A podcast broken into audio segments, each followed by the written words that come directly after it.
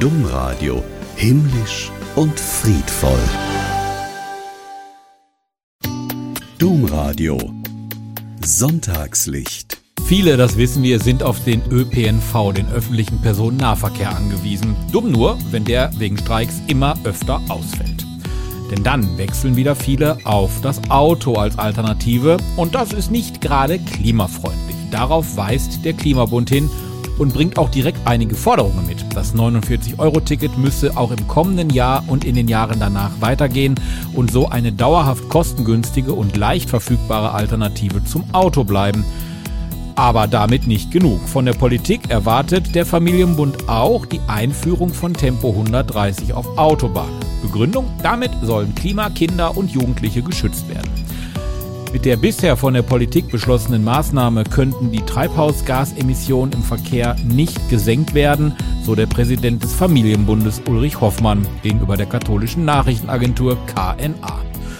Ja, mit dieser ersten Portion guter Forderungen fängt das Sonntagslicht aus meiner Sicht schon mal ganz gut an. Ich hoffe, die kommenden Themen gefallen euch auch. Ich bin euer Host, Olli Kelch. Los geht's! Internationale Filme und Gäste. Drei Preise, eine Botschaft. Wo die Menschenwürde nichts wert ist, herrscht Wüste. Entlang dieser Botschaft zieht sich das Filmangebot des diesjährigen 14. kirchlichen Filmfestivals in Recklinghausen wie ein roter Faden. Es geht äh, um Filme gegen die Gleichgültigkeit. Wir haben Filme im Programm, die uns an die EU-Außengrenze führen, ins Mittelmeer, vom menschenverachtenden Regime im Iran erzählen. Alle Filme stellen die Würde des Menschen in den Mittelpunkt und die Bedrohung, die aktuell an vielen Orten dieser Welt äh, zu beobachten ist. Sagt Michael Kleinschmidt, künstlerischer Leiter des Filmfestivals. 14 Spiel- und Dokumentarfilme, teilweise deutlich vor Kinostart, sind zu sehen und zu erleben und laden ein, herausragende Filme auch anschließend mit Filmschaffenden zu besprechen. Und vor allem die Auswahl unbequemer Filme und die anschließenden Gespräche sind es, was das kirchliche Filmfestival von anderen Preisverleihungen unterscheidet. Der diesjährige Filmpreis geht an den Spielfilm Green Border, eine syrische Familie flieht nach Belarus, um von dort über die grüne Grenze nach Polen und final nach Schweden zu gelangen. Ja, wir haben Filme zum Beispiel wie unseren Preisträgerfilm äh, Green Border, der eben vom Versagen der EU erzählt, wenn es um Menschen geht, die auf der Suche nach einem sicheren Leben sind. Äh, da ist ein Film wie Ich, Capitano, der davon erzählt, dass Menschen aus Afrika sich auf den Weg nach Europa machen, um ein besseres Leben zu finden. Ähm, da sind zwei Filme wie Orca ähm, oder Irdische Verse, die davon erzählen, dass Menschen von einer menschenverachtenden Bürokratie im Iran geknechtet werden. Ähm, da gibt es aber eben auch Filme, die davon erzählen, äh, dass es wichtig ist, sich dagegen zu wehren, Haltung zu zeigen. Äh, Filme wie One Life, die vom britischen Oskar Schindler erzählen, der äh, damals Ende 1938 viele tschechische Kinder das Leben gerettet hat. Ähm, und viele andere Filme, in denen Menschen eben durch ihre Tat die Wüste fruchtbar machen können. Und man kann sich nicht nur auf Filme freuen, die wirklich Klasse haben, sondern auch auf jede Menge Filmschaffende, die zum Gespräch ins Kino kommen. Äh, der Rede und Auskunft geben kann zum Film, der ein Gespräch anregen kann, weil wir ein Festival sind, das Begegnungen ermöglichen möchte. Gespräche über Filme, über die Welt, Filme gegen die Gleichgültigkeit. Ja, und unter genau denen, die im Kino dann Rede und Antwort stehen werden, sind einige Namen dabei, die man durchaus kennt deutsche und internationale Künstler und politisch aktive Menschen, wie ähm, zwei äh, iranische RegisseurInnen, wie einen Regisseur aus dem Senegal, der aus Paris anreist, wie die polnische Menschenrechtsaktivistin Anna Albert und Sabine Leuthäuser-Schnarrenberger, die Antisemitismusbeauftragte des Landes Nordrhein-Westfalen. Wie gesagt, das ökumenische kirchliche Filmfestival läuft vom 13. bis zum 17. März in Recklinghausen. Domradio.de ist Kooperationspartner. Wir empfehlen dieses Festival ausdrücklich. Karten gibt's ab Montag online und vor Ort im Kino. Ich gebe es ja zu, ich habe überhaupt keine Verträge mit den Gärtnern. Grüner Daumen und so ist bei mir absolute Fehlanzeige. Das bekommt meine Frau viel, viel besser hin als ich. Ihr merkt also, wir sind hier im Domradio-Podcast Sonntagslicht bei der Gartenarbeit angekommen. Und da wir ja an diesem Wochenende auch locker 16, 18 Grad bekommen sollen, raus aus der Bude heißt es da und rein in den Garten. Ich habe jetzt keine Ahnung davon und genau deswegen habe ich mir auf domradio.de in der Mediathek mal das Interview mit Schwester Christa Weinrich angehört. Sie ist Ordensfrau in der Benediktinerabtei zur Heiligen Maria in Fulda. Sie muss es ja wissen, wie das geht mit den Bienchen, Blümchen und dem Garten, denn sie ist studierte Gartenbauingenieurin. Ja, und direkt am Anfang des Interviews gab es einen wichtigen Tipp. Ich sag nur Laub. Also das Laub kann man ruhig erstmal auf den Beeten jedenfalls liegen lassen, falls es nochmal kalt wird, schützt das ja. Äh, Bäume schneiden sollte man ab März dann äh, lassen, weil da der Saft schon, äh, schon steigt, das sollte eigentlich im Februar abgeschlossen sein. Aber ähm, wer ein kleines Gewächshaus hat oder auch eben nicht, man kann auch in Blumentöpfe am Fenster schon Pflanzen vorziehen, dann kann man die hinterher pflanzen und hat eher erntereifes Gemüse oder, äh, oder eher blühende Pflanzen. Da stellt sich der Olli, der keinen grünen Daumen hat, jetzt die Frage, wann kann ich denn dann mit den Pflanzen raus? Ich habe da mal was gehört, äh, wie heißen die? Eisheilige, genau, das war der Name. Also nach den Eisheiligen kommen nur die, äh, die Kräuter, äh, die wirklich äh, Frost- oder Kälteempfindlich sind raus. Das, das sind bei Kräutern Basilikum und bei den ähm, Gemüse, Gurken und Kürbisarten und die Tomaten. Aber ansonsten äh, können die Gemüsepflanzen schon eher gesät werden. Zwiebeln zum Beispiel, die werden bei uns meistens Anfang April gesteckt. Äh, die Möhren können schon Ende März gesät werden, wenn das Wetter äh, mitspielt. Irgendwie muss ja dann doch immer das Wetter mitspielen, zumindest das verstehe ich. Alles weitere könnt ihr euch gerne nochmal anhören in der Mediathek bei uns auf domradio.de und auch in unserem Parallelpodcast Domradio im Gespräch. Da findet ihr das Interview nämlich auch und diesen Podcast findet ihr genauso wie das Sonntagslicht überall da, wo es Podcasts gibt. Also folgende Geschichten kennt ja wirklich jeder aus der Bibel, entweder Adam und Eva oder aber Jesus, der auf wundersame Weise Brot und Wein vermehrt oder aber auch die Arche Noah. Das gehört einfach zum kulturellen Allgemeinwissen, denke ich. Regelmäßig hören wir diese Geschichten ja auch in Gottesdiensten, wo sie dann in Auszügen vorgelesen werden. Die Frage ist aber, lassen die sich auch ganz anders vermitteln, zum Beispiel frei vorgetragen, und zwar von sogenannten Bibelerzählerinnen und Bibelerzählern? Ja, das geht. Wir haben mit Simone Merkel gesprochen. Sie ist nämlich Bibelerzählerin. Wie wird man das? Bibelerzählerin wird man, indem man eine Leidenschaft für biblische Geschichten hat. Und Bibelerzählerin wird man, indem man beeindruckt ist von der Mündlichkeit und von der Beziehungsträchtigkeit, die im Mündlichen steckt. Und ich kann heute sagen, dass ich wahrscheinlich schon als Kind zur Bibelerzählerin geworden bin. Das sind natürlich immer so Erwachsenengeschichten, die man erzählt. Aber ich erinnere mich, dass ich als Kind sehr beeindruckt war von einer Frau, die Geschichten erzählen konnte und schon als Kind an ihren Lippen hing. Und irgendwann als Erwachsener habe ich begriffen, dass das Erzählen, das mündliche Erzählen eine sehr begegnungsträchtige, eine sehr beziehungsträchtige Möglichkeit ist, Erfahrungen auszutauschen. Und das beeindruckt mich. Ja, aber was heißt das jetzt? Jetzt genau die Bibel erzählen.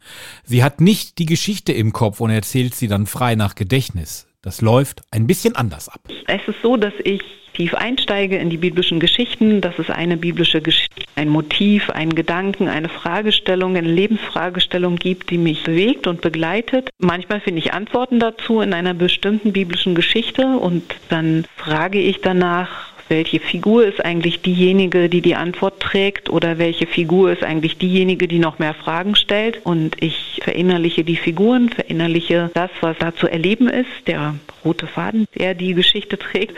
Ähm, ja, und dann verinnerliche ich die Geschichte und äh, kann sie irgendwann als meine eigene erzählen. Klingt nach einer spannenden Version, nach einer interessanten Version, nach einer auch vielleicht lustigen Version, die Bibel zu hören von einer Bibelerzählerin.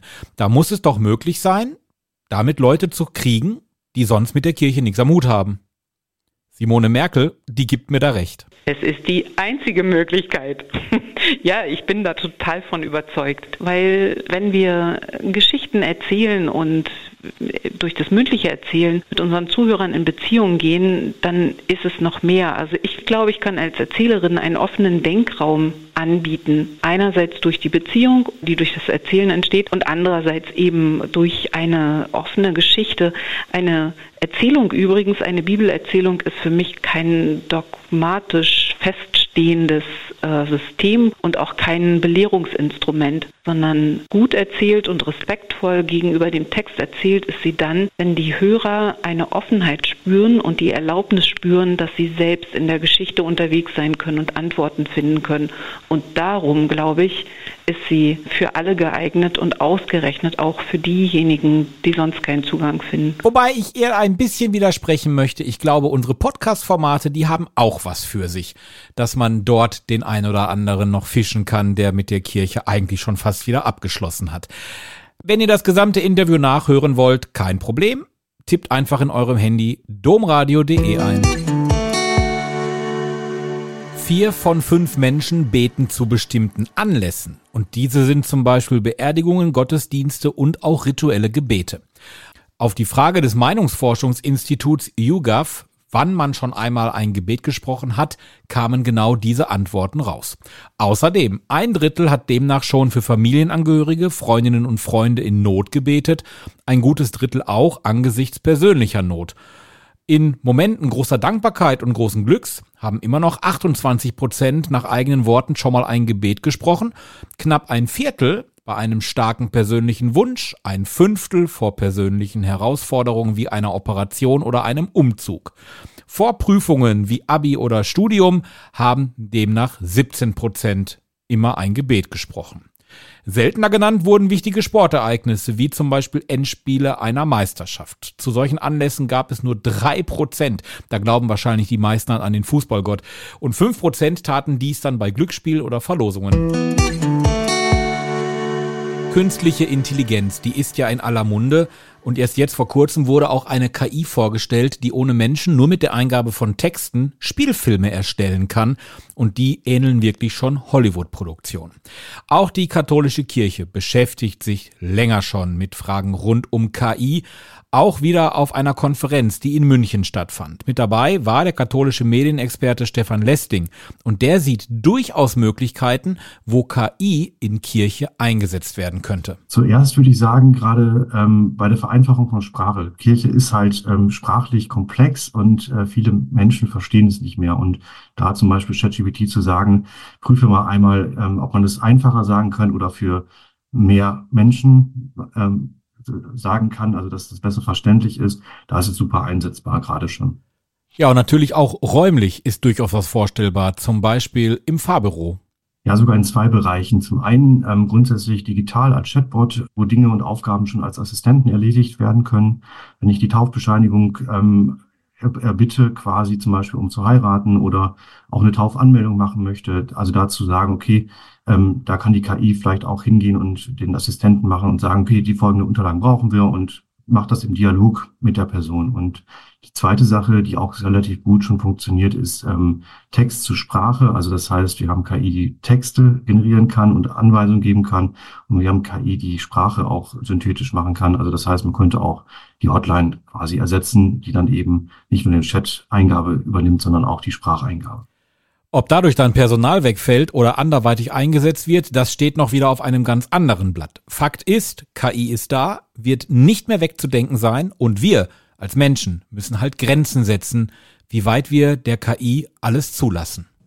Eine Gefahr für, Kirche ist eigentlich an diesem Thema nicht dran zu bleiben, also und das nicht zu verstehen.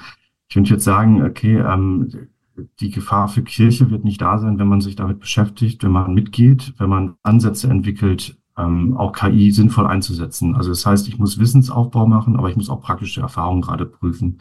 Also das heißt, ChatGPT muss jeder mal probiert haben gerade, um zu verstehen, hilft mir das, hilft mir das nicht, wo sind dann meine eigenen Grenzen? Und das muss ich in zwei, drei Monaten wieder machen, weil die Entwicklung so rasant ist. Also die Gefahr ist eigentlich der Stillstand und ähm, die unreflektierte ja, das Unreflektierte dahinter. Ja, da kann ich mich ja beruhigen. Also hier am Podcast sitzt immer noch ein wahrer Olli. Die Inspiration. Wir haben diesen Podcast ja eigentlich mit Gärtnerinnen und Gärtnern begonnen, also gehen wir noch mal in den Garten. Bei diesem schönen Wetter macht es ja besonders viel Spaß. Schwester Katharina macht das auch, die zählt Vögel. Wir haben in unserem kleinen Garten auf der Stadtmauer ein paar uralte Birnbäume, die schief und schräg stehen. Und da ist es ganz einfach, verschiedene Vogelfutterstationen aufzuhängen und immer wieder nachzufüllen. Wir machen das seit einigen Jahren, weil immer wieder dazu aufgerufen worden war, die Vögel, die in unseren Breiten immer mehr gefährdet sind, zu füttern und im Sommer auch Wasserschalen hinzustellen. Und diese Futterstation ist echt ein Segen. Zum einen für die vielfältigen Vögel, die hier verlässlich ihr Futter bekommen. Und für uns, die wir manchmal am Küchenfenster stehen bleiben und dem Treiben vergnügt zuschauen. Da kommen Meisen verschiedener Sorten, Kleiber und Rotkehlchen und noch mancherlei anderes kleine Vogelgetier. Aber auch kleine Vögel sind wählerisch. Wenn zu viele Haferflocken im Futter sind, schmeißen sie die raus und suchen nach den kleinen Körnern und den Sonnenblumenkernen. Wenn Sie also heute ein paar Minuten Entspannung brauchen, halten Sie Ausschau nach Vögeln und schauen und hören Sie ihnen zu. Es ist einfach wunderbar. Herrlich. Werde ich machen. Macht garantiert Spaß. Bin ich fest von überzeugt. Das war's schon wieder. Das war das Sonntagslicht. Deine Portion guter Nachrichten für dieses Wochenende. Wenn ich nicht ausgetauscht werde durch die KI, bin ich nächste Woche wieder hier. Macht's gut, bis dann, tschüss.